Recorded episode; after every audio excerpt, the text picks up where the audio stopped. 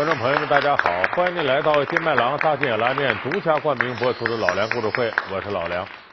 我们现在一说到功夫片啊，很多人会想到成龙啊、李连杰这些人。但是成龙呢，已经多次对外宣布说，今后啊不打算再拍功夫片了，六十多岁了也打不动了。而李连杰呢，这些年一点点啊跟电影已经疏远了，专注的做慈善，做他那个壹基金。那么现在你要说功夫片里头谁是大名鼎鼎的一线最卖座的功夫明星呢？恐怕绝大多数人会想到一个名字：甄子丹。说甄子丹这几年呢，一直是在功夫明星里的绝对一线，尤其当成龙、李连杰一点点淡出之后，他的地位更加稳固。可是最近这些年，甄子丹呢，一些负面新闻也比较多。你看最近就传出来说他拍《叶问三》啊。跟泰森对手戏，请来泰拳王泰森助阵，说把泰森的手指头啊给打骨裂，说他就不显自己功夫，在片场太霸道。那么说甄子丹是不是这么一个人呢？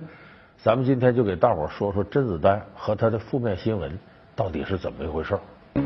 拍摄《叶问三》，甄子丹致泰森手指骨裂；拍摄《大闹天宫》，甄子丹被周润发直指脾气火爆。拍摄特殊身份，甄子丹险些与赵文卓对簿公堂。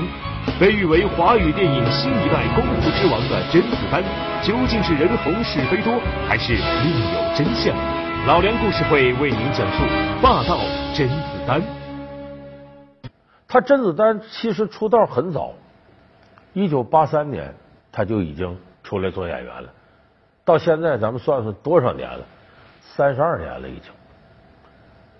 但是他真正的大火是两千零八年拍了《叶问》，火起来的。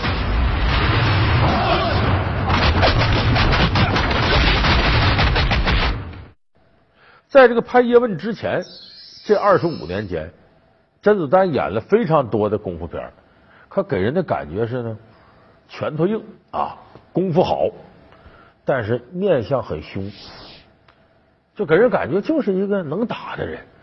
好像也没什么演技，人家形象也比较刻板。一直到叶问有改变了。你看这个电影《叶问》里头，甄子丹演这叶问是个什么人呢？